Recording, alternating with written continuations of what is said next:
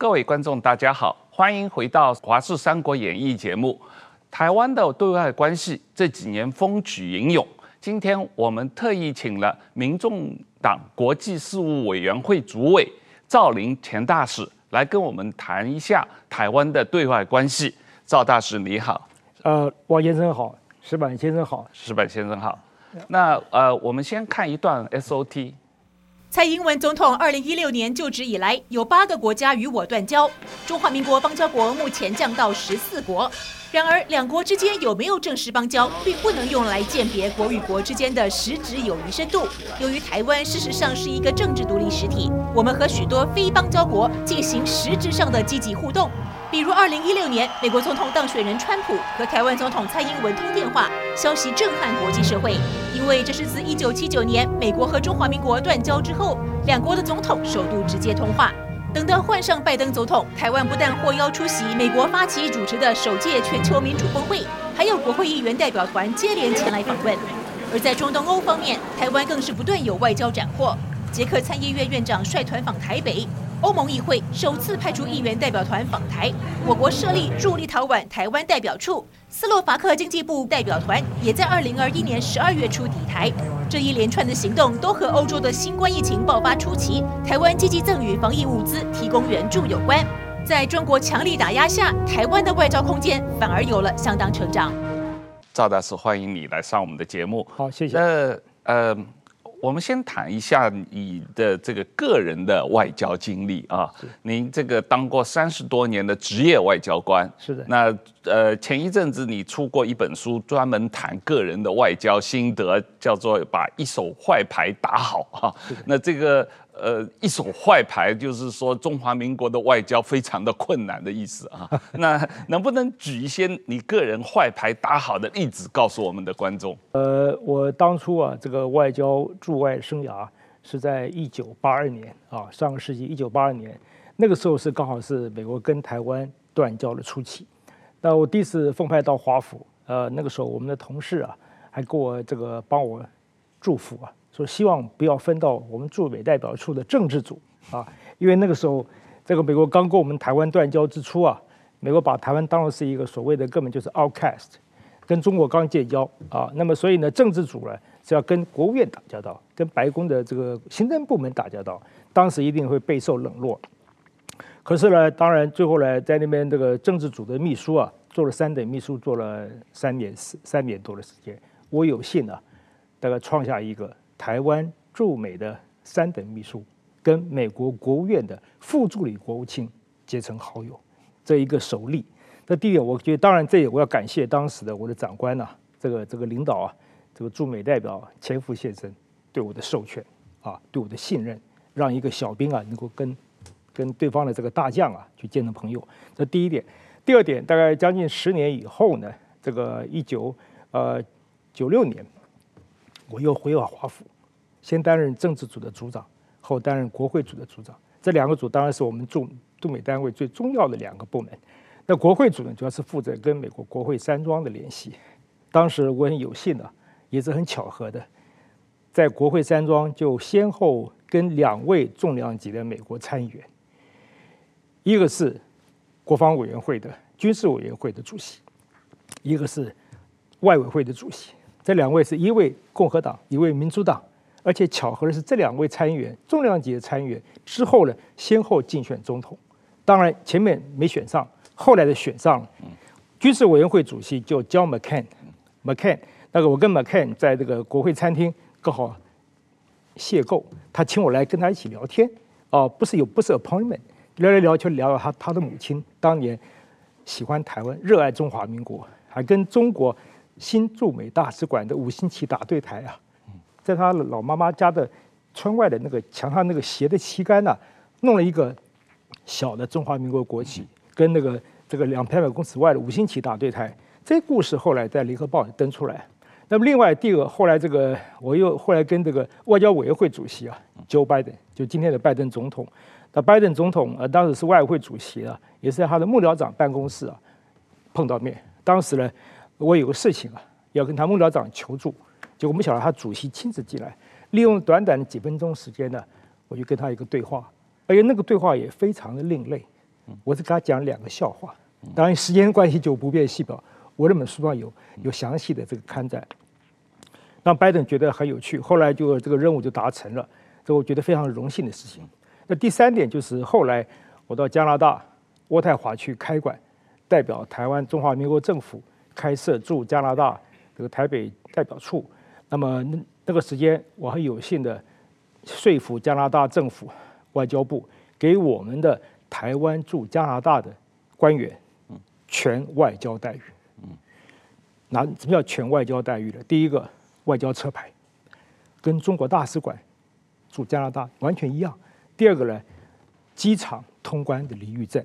第三个呢，免税的卡。这三个是全的外交待遇。当然，这个事情我做好之后呢，都铺垫好之后呢，中国大使馆非常不爽，气到不行，连发抗议的照会啊，不是发一个就有案可稽了。对北京可交代，他是连发大概一两个礼拜，每天发一个抗议照会。那为什么？当时因为当时我们新的驻加拿大代表太高调宣传这个事情，让大使馆他们很不爽。这第三点，我个人觉得帮助国家、帮助我们政府创立一个 G7 国家对我们台湾没有邦交的国家的驻外人员全外交待遇，这里我个人觉得是可以告慰啊，国内长官。这第三点，第四点就是我在后来在非洲那个斯瓦济兰，当时叫斯瓦，现在要改叫斯瓦蒂尼。那么三年期间呢，有幸跟国王啊恩斯瓦第三世结成好友，结成好友。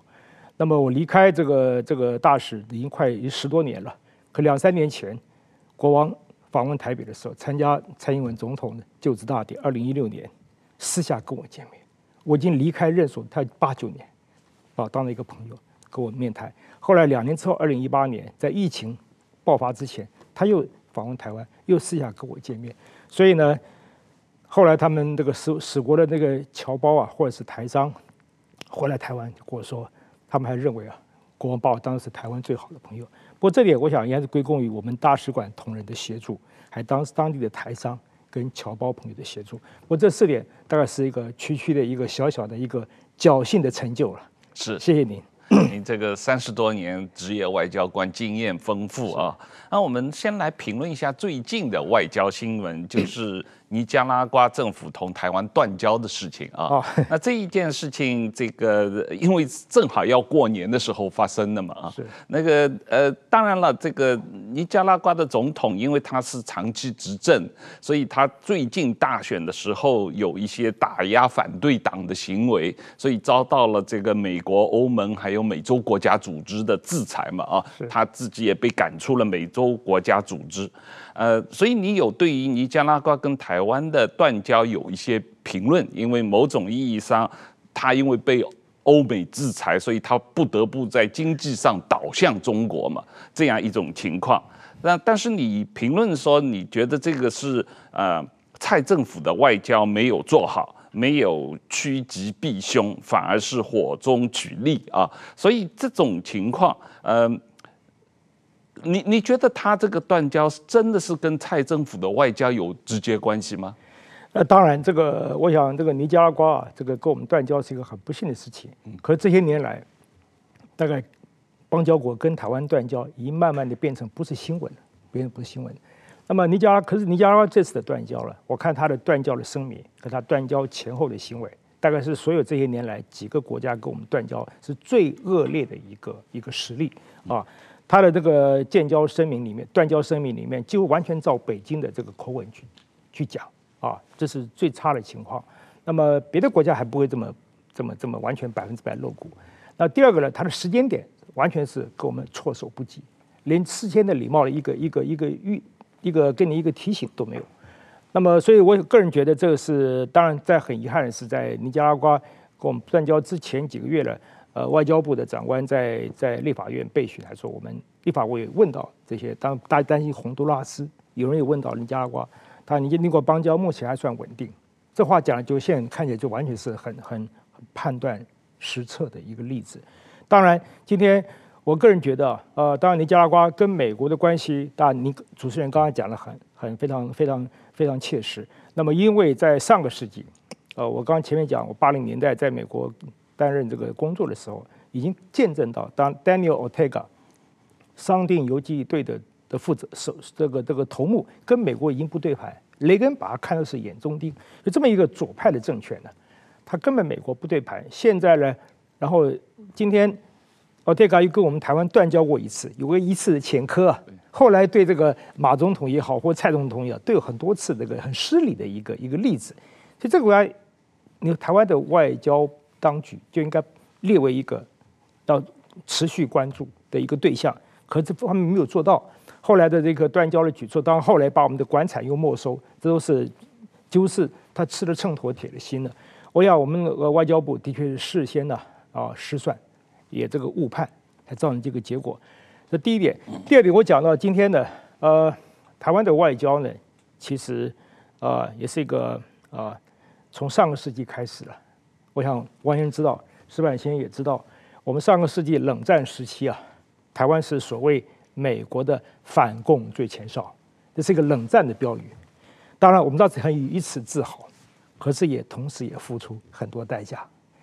今天隔了那么多个半个多世纪以后。今天在民进党政策的指导下，台湾的外交还是扮演美国的反中最前哨。难道说我们这个台湾的外交举措完全就笼罩在美中抗争的阴影之下吗？然后今天民进党还要把上个世纪国民党的做法拿香跟着拜吗？这是一个值得深究的问题。所以我想，这个有没有强调说台湾要有一个独立自主的一个国家主权行为？可在外交上，我觉得是今天坦白讲，从任何角度来看，我的一些知性理性蓝或者知性理性绿的朋友，都私下跟我说，这完全跟着美国这个一个鼻孔出气啊，啊，这是一个显显然是要检讨的问题。当然，我记得二零一六年，二零一六年大概五年前了，蔡英文政府刚执政之初了，啊。他们执政前夕，当时民进党有个高层的朋友跟我私下见面，他问我这个将来外交的做法。我个人的一个管见啊，管见就是说，在美中二强之间，我们呢一定要保持一个等距的一个距离，不要沾边，这样才能够左右逢源，左右逢源。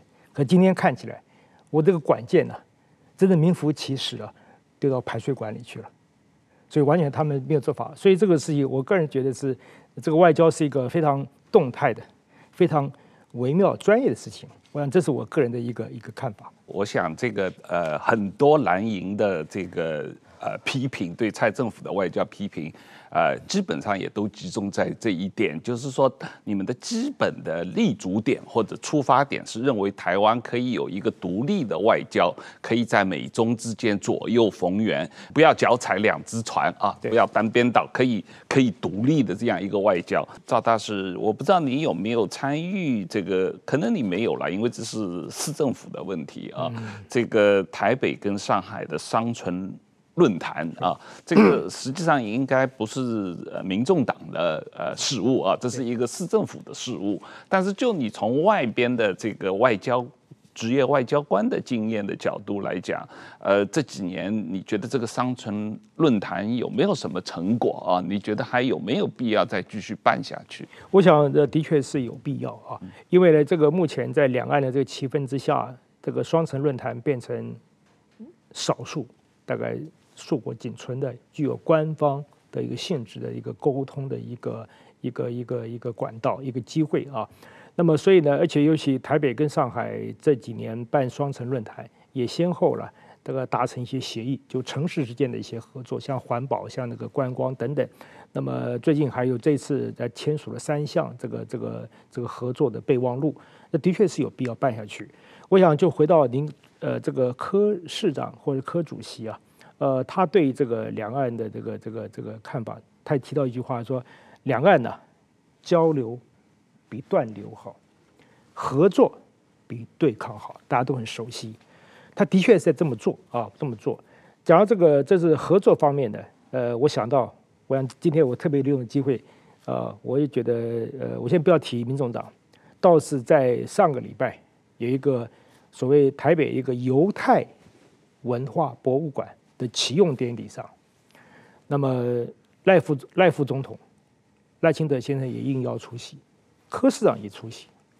那么赖清德先生在这个致辞上还特别提到说，因为那是犹太的问题，他之前访问过以色列，还在一个闭门会议上啊，听以色列当时的总理内塔尼亚胡啊的一个演讲，他把握一个机会问内塔尼亚胡一个问题，他说以色列在这个中东群国的环绕之中，要不要跟其他一些阿拉伯国家过去反对以色列的签订所谓的和平协议之类？结果内塔尼亚胡的回答让赖副总统非常的印象深刻。他说：“一纸和平协议啊，没有用的，随时会撕破。以色列的做法是要跟其他国家合作，进行合作的交流，甚至以色列跟埃及都开始进行一些很密实的、很的一些合作的一些一些行为。所以赖副总统特别提到说，他说这个合作跟周边的国家，还有过去的敌国对手。”现在进行合作，他这个想法让我非常印象深刻，非常感动。所以赖副总接接一句话说，这想法也不但适合中东的情势，也适合两岸的局势。哎，我觉得这个话从赖副赖清德口中里出来，我当时坦白讲，我很感佩，想象不到的。他合作啊，跟科批所谓合作比对抗好，然后不是完全是完全都是一样的看法吗？就在台湾不要再分什么党派。台湾的利益是一致的，共同的。我常常觉得我是一个，我是一个所谓说无党派外交工作。美国国务院官员都是 non-partisan，国际的外交都是一个共识。这这个这个行业啊，我们这个行业是无党派的，国家利益优先嘛，不是哪个党派利益优先。我一再强调这一点。那么，所以呢，赖清德先生这个话让我觉得很感佩。他居然暗示说两岸可以合作，可是这个话。隔天报纸没有一个媒体刊登，而且也没有一个人骂他，没有一个人骂他。可假如我想，假如这个话从柯 P 的嘴巴里讲出来，那搞不好那网民呐、网军呐、噼里啪啦把他骂了一一塌糊涂了。所以这是很有趣的现象。所以我个人觉得呢，呃，我觉得我很欣赏赖副总统这句话。那么而且柯 P 看法也是一样。所以无论如何，今天呢，我觉得台湾的人民呢、台湾的各党派都有一些很多智慧的人物。我们对台湾前途。中华民国的前途还要抱持信心，我个人觉得我是有信心，乐观的期待。石板先生，你怎么看？你觉得台湾的外交真的有这种空间吗？真的可以这个说？呃，不要左右逢源，可以可以这个呃独立自主啊、呃，既不亲美又不亲中，然后呃可以可以突出自己的这个主体性吗？啊，首先我先介绍一下这个我跟赵大使的这个交流啊。我是一九九七年的时候，我在华盛顿，当时赵大使是国会组的组长，那个时候我是在日本松下正经塾，等于说等于是第一次到美国去。然后什么都不懂，然后去拜访这个赵大使，然后还请我吃饭，给我介绍很多朋友。当时我也是等于那时候我在学习日本外交嘛，我在日本想从政，然后呢，确实是对于台湾的外交官，就是没有外交关系。这这个在很很艰难的情况之下，而且当时的克林顿政权是很亲中的嘛，所以在这种情况之下呢，能够。看到一些，当然也看看也看不懂啊。但是说这个外交官的这个工作，我确实是学学到很多东西。然后就是现在算起来也算二十五年前的事情啊。所以说呢，时间过得很快，对，过得很快啊。当时我才二十五、二十四五岁、二十五岁左右的样子。然后呢，就是说，当然说在这个赵大使前面，这这一直是美国的专家谈这个对美外交，这点有点班门弄斧。但是我我认为啊，就是说。台湾和美国确确实在日本国内啊，也一直有一种美国不可相信的说法了。这美国你要说美国的问题确实是很多，但是我认为美国和中国呢，一个是坏警察，一个是真流氓。就是说你在这里选择的时候呢，这个警察啊也很有问题，有时候也贪污受贿啊，有时候也这个玩忽职守啊，有时候你想让他帮忙是不帮忙啊，这这警察问题很多了。但是这个是真是一个流氓，这个时候你要选择的时候呢，你百分之百相信这个警察可能有问题啊，因为这警察有的时候关键的时候他不出力，这个在美国不管是对台湾对全世界，不对日本的很多的这个亲美派也深感这个有这种体验啊。但是说呢，你要是说我们这个跟警察跟这个流氓我们等距离相交，这个也是很危险的，因为这个流氓是没无底线的，这个警察呢，至少到最后他还有一些的这个怎么的职务上的各方面的这个约束嘛。但这这是我觉得台湾没得选，只能是呢押宝押在警察上，同时要小心，别让这警察给骗了，别这个这个时候这是怎样能够。打电话让让这这个跟这个警察搞好关系，建立信任关系，这我觉得是这样。另外一个，台湾呢，呃，在怎么说呢？呃，推到中美对立的最前线，呃，这个确实是有这种说法。当然说，如果站在美国立场上，台湾确实是一个呃牵制中国的呃一一块棋一张一个棋子，这这个是没有错的。但是说呢，呃，台湾呢？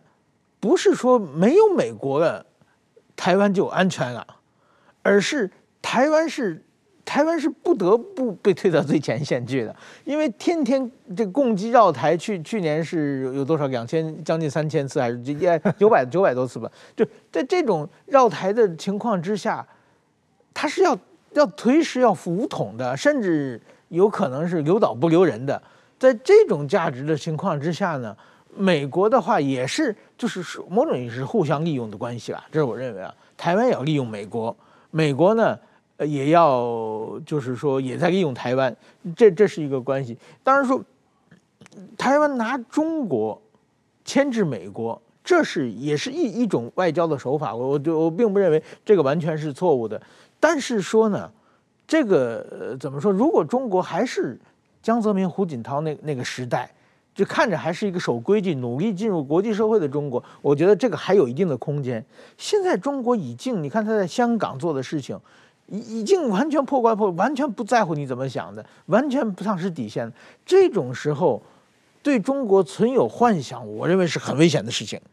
这这是这是我我的想法。嗯，我想呃，可不可以容我换一个角度啊，来回答这个王先生的问题啊？这个这个很多人说台湾这些年来国际这个这种艰困的处境之下，我们做一个棋子啊都不容易，何况还怎么能做棋手？可是我个人认为，台湾有做棋手的机会，有做棋手的机会。我强调，只是这个时间点我们 miss 掉了。回头到上个世纪，在强人时代、两蒋父子时代过后，李登辉先生主政的时候初期。假如说能够改变台湾在国际间的定位，reposition，重新定位台湾的位置。各位看，台湾在在东亚的这个这个这个区块上，是所谓房地产的术语啊。这个黄，这个黄嘛，淡黄区的蛋黄点，我们的位置比新加坡还好。可是假设说，在从两年多前美中贸易纠纷开始。从李先生开始讲，我们重新定位台湾，不是在做冷战的这个这个前哨战，而是一个国际的 international hub。我们在东亚、东南亚，啊，这个西太平洋跟中国大陆，还有跟中南半岛中间点。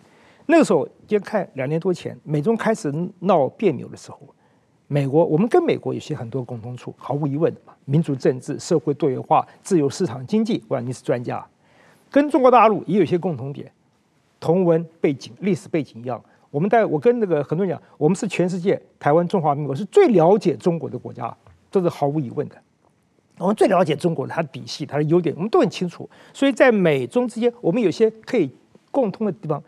我们何尝假如同时我们开始早在三四十年前开始自我重新定位，像新加坡那种做法的话，我们就可以在美中这种纠纷之间扮演美中之间最好的调人。我当然现在讲起来听好像是是痴人说梦，这时间也是 long gone。可假设我们重新在政策面开始，就国家领导人就有这个远前瞻远见的智慧的话，台湾就跟新加坡，新加坡各位想想看，city state 弹丸之地，从上个世纪开始，国王会谈在新加坡举行。就这个世纪，川金会，川普跟金正恩呢两个根本死不对头，新加坡提供一个平台，让两最后最近的一个还有马习会在新加坡。我们讲假学新加坡的一半，台湾就可以坐在美中之间的一个调人的位置。王先生，那不但是国际棋手啊，超级棋手。但我先讲也是有点很遗憾，所以一个国家的外交政策要看领导人的智慧，跟他的前瞻的这个眼光。可这个时间已经错过了，所以我个人觉得，当然回到这个石板先生的话，当然今天已经很难在美中之间做个平衡了，这时间点过了，因为从蔡蔡政府开始，他一直往往美国骗，中国跟美国一直跟中国虽然是我们叫我们不走台独路线，维持现状，可是在一些国的一些举措方面，让北京方面看是越看越好像在那边给他给他烧他的他的痛处，这样的我们都不用细讲，所以今天这个时间点过，可是今天就怎么去 manage，要怎么去 management。管理，我想您是专家。管理当前的美中台关系，这方面美中是两个大，这是个大桥。我们台湾要用智慧，要学新加坡的一半。我想这个事情当然时间。前一阵子我们这个节目有请了国民党国际部主委黄介正啊教授也来谈，他也跟你有同样的观点啊，就是台湾为什么不能够学新加坡啊？做这个做一个棋手，而不要再可以做这个美中之间的一个调人啊，或者是这个。呃，两边的这个这个不要选边站啊，可以在这个做做新加坡的这样一个位置。呃，但是我又认为，我认为这是知识蓝的对这个国际政治的一个最大的误区啊，因为这个台湾根本不可能永远做不了新加坡，因为最本质的问题是中华民国呃中国共产党的党章和中华人民共和国的宪法明确的宣布台湾是中国的一部分。可是他们从来不会说新加坡是中国的一部分啊。最本质的问题是中国承认新加坡是一个主权独立国家，但是中国不承认台湾是一个主权独立国家啊。你不被中国承认是一个主权独立国家，你怎么跟他平起平坐，跟他做中国和美国之间的调解人啊？所以我我我觉得我们这个问题。不需要再继续讨论了，因为这个问题是一个本质的哲学概念啊！大家对这个美中台湾在国际关系，在美国和中国关系中的本质的地位问题有不同的这个观点。我我稍微补充一句，我我觉得这个是对是对风险评估的问题了。有人认为有风险，有人认为没有风险。这句话我们谈一年也谈不出结果来。但是说我有值得一提，就是说当年我认识很多台湾人，他讲。除了新加坡，他还说台湾要学香港。你看，我们不关心政治，我们只发财。我们做国际金融中心有多好？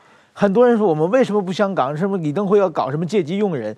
讲了半天，结果今天你看香港 一一场新闻的退出的这些歌手跟这些媒体人全部被抓了。这个当时呢，就是我觉得当时你如果没有李登辉的借机用人，没有这些对中国的警戒的话。台湾会不会变成中国？但是这这又回到一个非想评估嘛？有人说不会。对，这是一个对对，但是说这个话题，就是说，我觉得 这不是零分跟一百分的问题，这一个一个一个 management 现在情况，你到这一步田地之后再想办法来来。呃，不不完全能 manage，因为中国政府完全不这么认为台湾的，你没法跟他 manage 说，我跟你平起平坐，我要在美中台之间平起平坐。的习近平绝对不会这么接受和这么看问题啊！所以这个不管怎么样，我们来谈一下，你觉得如果按照你这个知识蓝的这个思维来，我不是知识蓝，我不知识蓝，这个我是无党无派，我说知识蓝，我赵大使的这个看法，你认为蔡政府的外交有可能回到马英九的所谓外交修兵、活路外交的这个路线吗？呃，我想这个外交的这个政策跟那个国际问题的看法，不是某一个党的一个口号啊。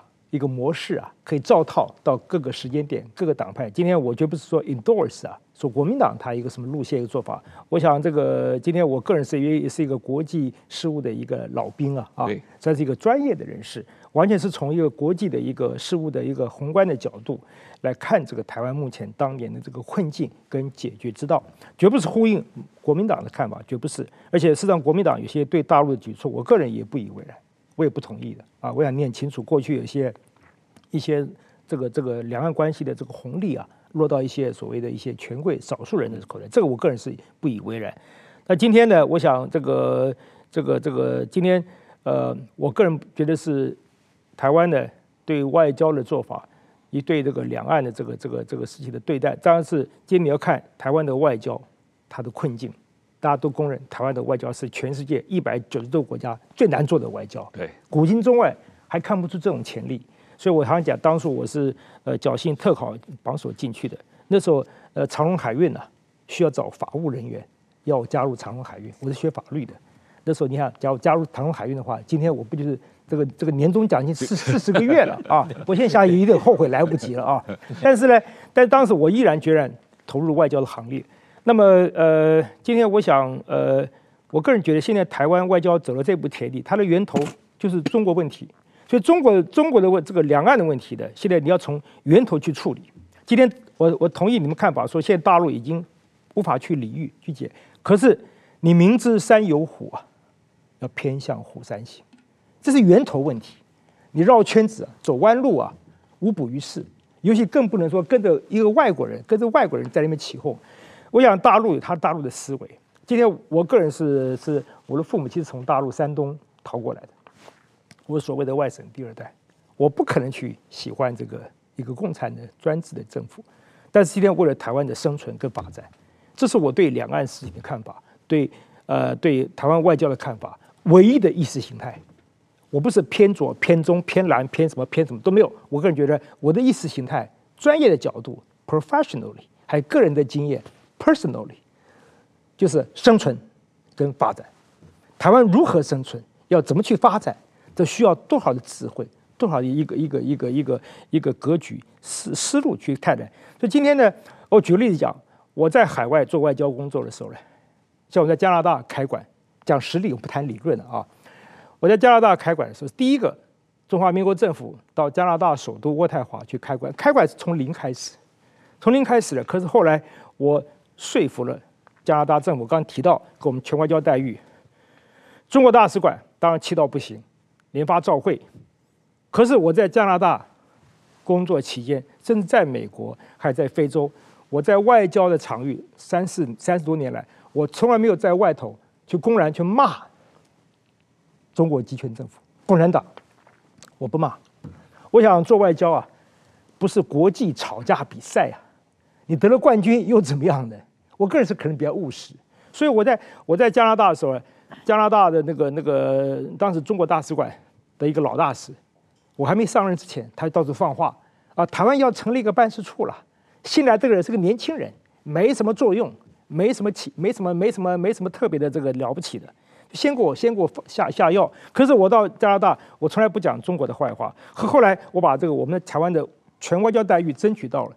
后来中国大使馆生气，可是呢，有一次呢，很巧合，有一次我在办公室，一个秘书通通知我，一个华人要看我，我还是台湾的侨胞台商，就既然是名片给我一看，我差点从椅子上摔下来，《人民日报》。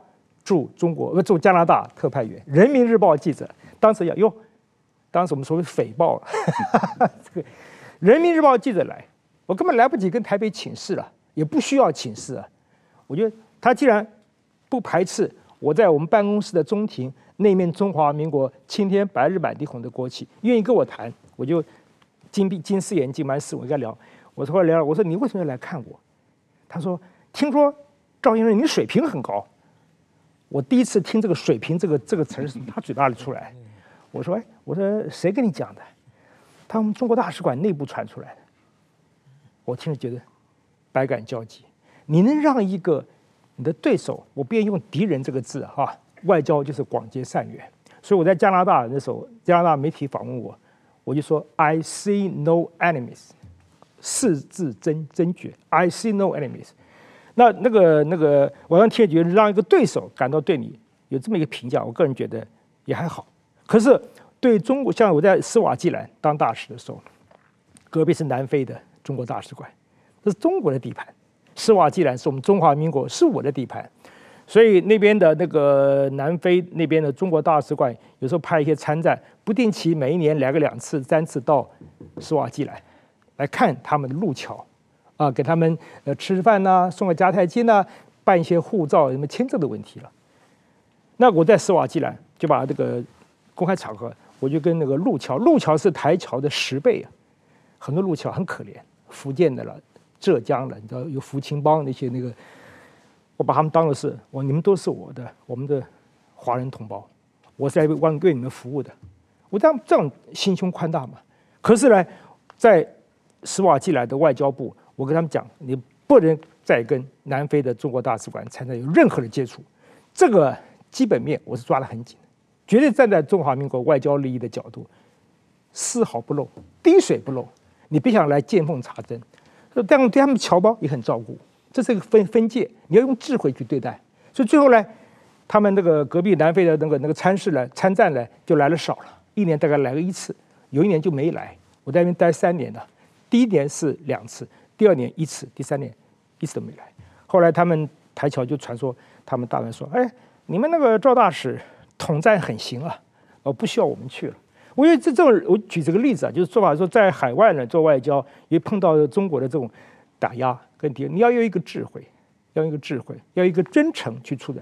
当然，无论如何，怎么变，怎么去 manage，台湾利益第一，是台湾的外交第一。这个外交，这个确实是需要智慧啊。当然，目的是为了这个交朋友，也是为了台湾的这个利益啊。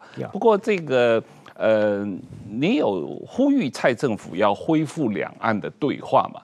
嗯。呃实际上，蔡政府、蔡总统过去这一年多啊，或者说几年来，每次在公开的演说里面，也是呼吁两岸要对话啊。可是问题是，中共自从蔡总统上任以后，一直说台湾跟中共要恢复对话的话，有一个政治前提，就是要接受“九二共识”一个中国。可是你觉得这种政治前提能接受吗？呃，我想当然不能接受。我想这个从国际谈判的一个一个角度的实务来看啊，你国际间很少有开始谈判之初就先设立所谓的政治前提，啊，政治前提。尤其这个假如有任何一方，台湾跟中国有任何一方说想要先设立政治前提这种说法，不是为了谈判，是为了对内交代。英文叫 domestic consumption，有人翻译做什么这个这个这个这个内部消费啊。就对内交代，所以我个人觉得呢，台湾跟大陆人，大陆方面这种说法是是根本就是是为了这个这个这个他们自己的统战考量。当然，我想两岸的沟通需不需要？我个人觉得是需要。有台湾的一些朋友跟我说，一些一些国内朋友说，呃，这中国谈判就是投降，就屈从、讨好。我想这个各位想想看，上个世纪美俄现武谈判。还有这个美中建交谈判，还这个是一直延到这个世纪中东的和平谈判，他们延续了多少年？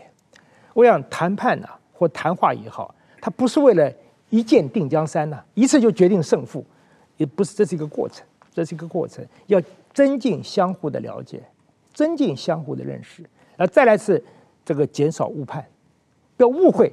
我认为你想干什么，我就先跟你先发制人，搞了我没那么想法，就是很可惜的事情。这最后来一个化解危机。尤其今天适合今天的两岸，这两岸，我想这个是一个谈判谈话的这个这个对话的一个前提。更何况美国的这个几个高层官员呢？啊，从这个这个他的印太事务总监 Kirk Campbell，我在华盛顿也认识的。那么后来这个这个 AIT 的台北的处长孙小雅 Sandra O'Kirk，他也希望啊，都是希望能够，都是希望呃 Kurt Campbell 是说，希望两岸能够恢复某种程度的对话。孙小雅在两个多月前说，希望能够重重重回啊，这个这个谈话啊，重新这个这个回到谈话的这个这个这个立场。当然，呃，美国后来学智库也在帮。当然，最我看了元旦啊，蔡总统的元旦讲话也说，用和平的方式啊，这个来增进这个互相对话，这是一个好的一个 indication。当然，要怎么去做，要怎么去做，我想这个这要看这个这个这个双方啊领导人的的一个智慧。还有各自国内的一些啊民众的支持啊，假如说这个这个这个这个这没办法，因为这个两岸对话是要回到源头问题，这是一个常识的问题。石板先生，你怎么看？你觉得这个 两岸能够对话吗？台湾能够接受这个九二共识一个中国的前提下对话，还是说能不能绕开这个前提再来进行对话？去年的那个国民党党主席选举，张亚中当选的话，可能跟国民党对话很快就开始了。因为张张亚中他的主张就是说，呃，基本上就是接受九二共识，然后我们去去谈这个和平统一嘛。那中国的谈判，它和和平协议嘛，和平协议，对。那在在中国的谈判，它它它要目的性是非常非常强强烈的。那么包括我觉得蔡总统他。就任的时候，他就说什么八个字嘛，什么平等、对话、民民主。这然后呢，到了就是说去年的美国拜登政权上台之后呢，呃，陆委会的邱泰三主委上台以后，他第一个记者会他也要春暖花开嘛，他也是希望对话的，但是说呢，对话的主导权不是在台湾嘛，而是在中国嘛。中国现在，你看现在中国的他在包括包括中日之间很长时间也没有对话了，那么。唯一的中国对话就是习近平跟拜登前不久有一个是这个视讯的这个一个对话。那个对话的话，其实那个我觉得是双方在下面已经谈了很多很多。因为是中国，对方是美国，所以中国做了相当大的让步。那只要对方不是美国，基本上中国是不会让步的。那么你要对话就好，那你你就是你来谈和平协议，或者是你接受九二共识，是这么一个状况。那这种状况之之后的话，就是说。呃，台湾当然想对话，但是台湾这个这一连串释放出的善意，中国中国不想嘛，他中国认为主导权是在他手里，所以说我觉得，呃，当然说台湾跟中国对话，你是如如果问我支持不支持，当然我认为任何的敌对的双方只要开始对话的话，就是能变成和平的契机嘛，这个绝对是好事情。但是说如果是一方。在这种对话之前，先把对方压倒住，或者他目的性非常非常强烈的时候，这种对话的话，就是你要对话，就有点类似投降的色彩了。所以说，刚才赵大使说这个，比如说，呃，美中对话，这个当年的美苏对话，这个是他们平等对话嘛？如果平等对话，就是包括现现在日本的那个林方正。日本的外相要不要访问中国？这个在日本国内有非常大的反弹。为什么呢？因为现在中国叫叫林芳正去，就是两个事情嘛。一个是你要支持北京和奥运会，另外一个你要是就是就是邀请习近平访问日本嘛。这两个事情基本上应是他们下面交涉的条件嘛。所以说，日本日本国的舆论，你想中日两国，全世界第二大经济体、第三大经济体。他们两个的对话，按理说又是外相嘛，专门就是负责对话的嘛。这种日本国内反弹都这么大的原因，就是中因为跟中国对话的话，你先要低头才能对话，所以日本也不愿意，所以到现在林芳正没有对话。所以说我这是我的理解了。我们再往下谈一下这个赵大使，您这个对于这个台湾跟呃最近这一段时间跟。台美、台日、台澳、台台欧的实质关系的发展，特别是台湾跟欧洲的这个关系的提升啊，这包括立陶宛、包括捷克，呃，欧洲议会的挺台的言行，这么样的一些情况，呃。我们也收到了好几个欧洲国家的这个疫苗的捐赠，当然我们也给了他们很多的这个口罩啊。那么呃，但是你认为这些国家对于台湾的关心，主要是关心台海的安全，而不是爱台湾啊？因为这个呃，这个确实是有一些差别的哦。关心台海安全，因为谁都不希望台海发生战争啊。但是是不是他们真喜欢台湾、爱台湾啊？这个是有一些差别的问题。但是，呃，我自己是觉得，像立陶宛、捷克这种东欧的国家，他们可能更多的是爱台湾，因为他们本国在台海安全问题上没有太大的国家利益吧？对，我想这个国际间呢，所谓呃国跟国间的关系啊，呃，就像不像人跟人之间，我爱你，我喜欢你，同理。可是国跟国之间的交往也涉及到国家利益，国家利益。这个当然，这个这个这些最近这几个呃这些国家对我们台湾的友友台的言论跟行动，我们个个人觉得当然值得值得值得去去珍惜，值得去感激。可是呃，我这主要想就是要提醒一些国内的媒体啊，他会扩大渲染这一个美国或者是某个议员啊，每每一个国某一个国会议员。在某天讲一个有台的一个言论，或提出一个有台的一个决议案，因为我现在在华府，我是负责国会联系的，结果国内的某某些媒体就把它登了头版头。每个月，我看这是这是一个误导人民的想法。我想我必须要诚恳的呼吁，因为时间的关系，国际事务上、国际外交上，古今中外有一个颠扑不破的道理，就是什么？实力。第二个，利益。这两个都是绝对放诸四海而皆准的啊！当然，呃，美国每四年有次大总统大选，我在美国华盛顿待那么多年，两任。那么当然，台湾很多民众一碰每四年看到美国大选，就哎，共和党是提名某某人，民主党提名某某某，张三，他有台的，李四是有中的，哎，我们台湾应该要支持那个那个张三或什么，这种说法每四年就来这么一次。所以我在从年轻的在外交部当科长的时候，我就到处演讲呼吁啊，台湾的民众们跟我们国民说，美国不管哪个党，哪个总统候选人，张三或李四。他们没有所谓的谁亲台谁亲中，各位国内朋友，全部都是亲美。美国国会议员对台湾很友好啊，我亲眼看到很多议员讲话，就让我很感动，快掉眼泪了。可是假设一旦台海发生战事了，的议员站在美国利益前提之下，他会抛开美国来跟我们台湾交朋友。请问试问这些立陶宛也好，捷克这些国家，我很喜欢捷克，我去过捷克，风景宜人啊，美女又漂亮。人，而且我学生还是捷克的，我我有捷克的学生在台湾大学教书。他们两个国家，他们很好。可是，请问我当然不能讲这种前提，他们有没有好多时候跟中国断交，跟台湾建交？没有，没有。OK，所以呢，这个这个我们还是要自己的国家自己救。不能经常说我们朋友很多啊，我们朋友很好很好，每天报纸就登这么一些事情啊，让国内一些年轻朋友或一些民众觉得，你看我们台湾有国界那么多的朋友，我们不用担心台海发生危机了。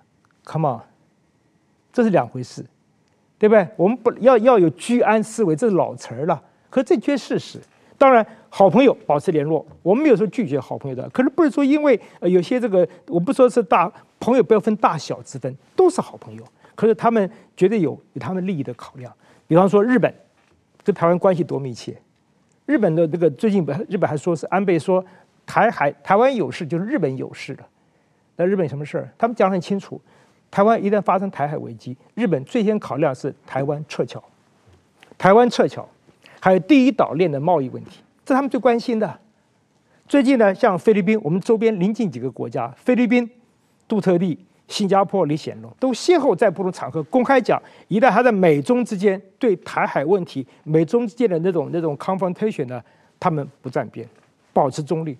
最近是杜特地还这样讲，他们很清楚，所以这是代表一般国家的共同看法。我之所以提出这种看法，就是就是呼吁说，各国对台湾的友谊是有一定的限度，不要过度的夸张，误导台湾的人民的看法。所以呢。来回到一句话：实力跟利益，实力你有实力就有话语权。讲的比较大陆的词儿啊，就叫板的这个这个这个这个权利了。我们不要高估了所谓道德啊跟友谊这两个字的分量。嗯，是，当然这个实力当然是这个呃利益当然是第一位的啊。那川普讲美国第一，他同时也跟说你应该讲欧洲第一，你应该讲这个中国第一，每个国家。作为政治领导人，当然是要讲自己的国家是第一啊。是这个台湾要讲台湾第一啊，台湾政治领导人。不过这个柯文哲是少数的台湾政治领导人不把台湾当做第一的啊。那刚才这个石板先生有比喻啊，美国可能是一个坏警察，但中国是真流氓啊。可是我记得三年前柯文哲市长曾经公开在媒体上把台湾比作是一个强盗。把中国比作是警察，然后把美国比作是被抢的银行啊！我当时为这个事情还专门写了一个脸书，对他进行批评。我说：“你真真的是把这个三个关系完全搞颠倒了啊！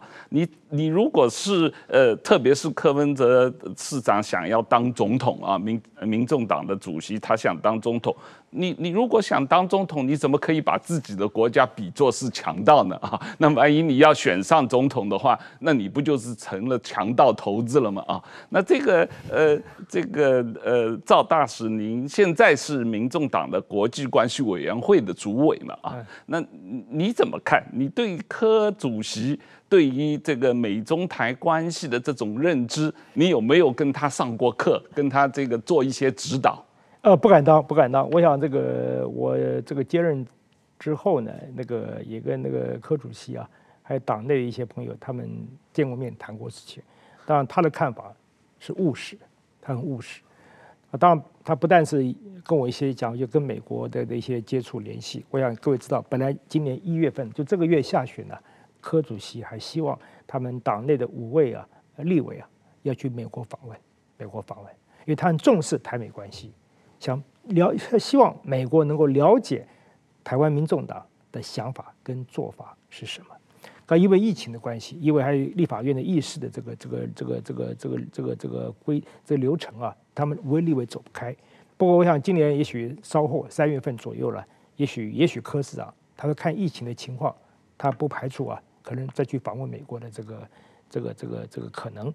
我想回到这个政治人物有些一时的戏言呐，我想今天呢，呃，假如说你要在古今在今天台湾也好，外国也好。你把某一个政治人物在某一个时间点，因为某一个原因讲了某一句话，当做一个永恒不变的真理的话，你去言语考核的话，我想大概这些政治人物啊，可以全部被所谓被罢，可以被罢免，被罢免。我想各位想想看，当年李登辉先生，他当时总统他说，他认为他讲说，我退休了之后到山里面去传教啊。啊那马英九说过，说我从来不选市长。更不要说蔡英文在陆委会的时候，他说过台湾民众的唯一选择啊，就是未来的一个中国。蔡英文讲了，有记录啊，可以记的。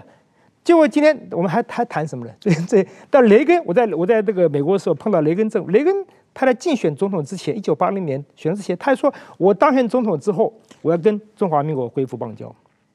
他的接任人老布希也说，等我上任之后呢，美国不加税。No tax increase. Read my lips，他的名言呢，后来变成一个笑柄。对他们，那讲老布希，Read my lips 是他的 laughter。所以这些政治人物讲话，我们还去去去讨论他，还怎么说，好不好？对，好，那我们稍微再多问几句，因为我们时间也快到了。一个就是关于民众党对于这个 CPTPP 的看法啊，这个。呃，我我相信台湾大概没有这个呃主流的政治政党会反对台湾加入 CPTPP 嘛啊，对。但是这里面一个比较核心的问题就是关于日本东北食品的开放啊，是这个影响到台湾加入 CPTPP，民众党在这个问题上的政策或者立场是什么？呃，这样这个问题刚好在上个月呢，我这个跟日本驻台的副代表啊也跟他参叙过啊，他也问到这个问题。他说：“这个这个柯批或者民众党对这个这个这么辅导啊，这个这个这个这个食品的进口问题，当时我想我这边可以回答两位，就是说很明确啊。当然我不能说是代表柯 P 的发言，可是我相信呢，民众党会以物科学的角度来评估这件事情，这也符合柯文哲的一贯的精神，以科学的角度来衡量这件事情。”嗯石板，您有听到这个跟民众党的成员的交流过程中，你你觉得对这个问题，呃，怎么样跟他们沟通是有可能？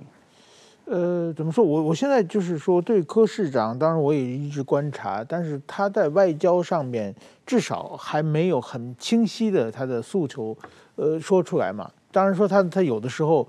说话是比较呃直白、吸引眼球的，所以说有的时候他说的话确实是有人让让人觉得呃有有有点觉得不太合适的感觉的时候有，比如说我我认为他有一次谈到就是说他要求美国给台湾疫苗的时候，他说我们这个买武器买那么多，对，武器也买了，这个来猪也吃了，怎么不给我们疫苗啊？这这种就是说，我觉得特别是那个武器买的话，首先是台湾求着美国卖给他的嘛。嗯，美国卖给武器的话，卖给台湾武器的话，要要就中国要抗议的，要很多外外交风险的情况之下，那人家给你作为你你要的买他才卖给你的情况，你现在说武器和买个这个需关系就闹弄弄到了嘛。我我觉得这样像类似这样的话话的话，会给国际社会上对柯市长的对美外交，包括对日外交，很多的话会有一一点的看不清楚的，会有一些误解了。那么，比如说上次的四大公投的时候，这民众党一会儿说是三好一坏，一会儿说两好两坏，呃，这个最后大家都闹不清楚，这个民众党到底是哪几个赞成，哪几个反对？呃，所以说就是有有有有种印象，在这个。那民进党和国民党两大政党对决之中被埋没掉了嘛？所以说民众党到底他主张什么看不清楚嘛。那么今后如果说柯市长要选总统的话，我觉得这方面，特别是有个赵大使帮忙的话，一定要弄清晰啊，就是说整个的他要有一套，就是对美对日，包括两岸的一套。整体的论述让大家看到就是一个一个完整的东西，这样的话呢，我们这个选民在选择总统的时候才有一个好的判断嘛。就是确实是拿一些零星的讲话拿出来说这个柯市长是反美的或者怎么样，我觉得可能也不是柯市长的本意嘛。我觉得这个这这个如果说要选总统的话，或者是作为一个民众的不选总统，作为民众党一个政党嘛。你的外交方面这些东西一定要弄清楚。很遗憾，到现在我们还没有看清楚。谢谢赵大使今天的时间啊，谢谢石板先生，谢谢呃，谢谢各位观众。